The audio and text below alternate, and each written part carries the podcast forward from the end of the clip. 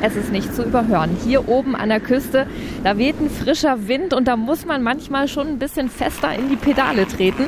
Aber die Radtour am Jadebusen lohnt sich auf jeden Fall. Während ihr am Deich entlangfahrt, begegnet ihr vielen tierischen Bewohnern. Genau, die Schafe halten den Deich in Schuss und auch oben in der Luft, da ist einiges los. Viele Marschwiesen und Gewässer hier oben stehen nämlich unter Naturschutz und deshalb fühlen sich hier die ganzen Vögel so wohl.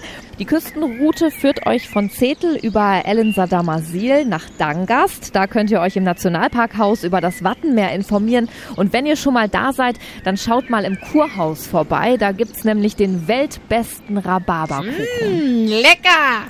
Tja, und dann seid ihr auch gestärkt für den Rückweg.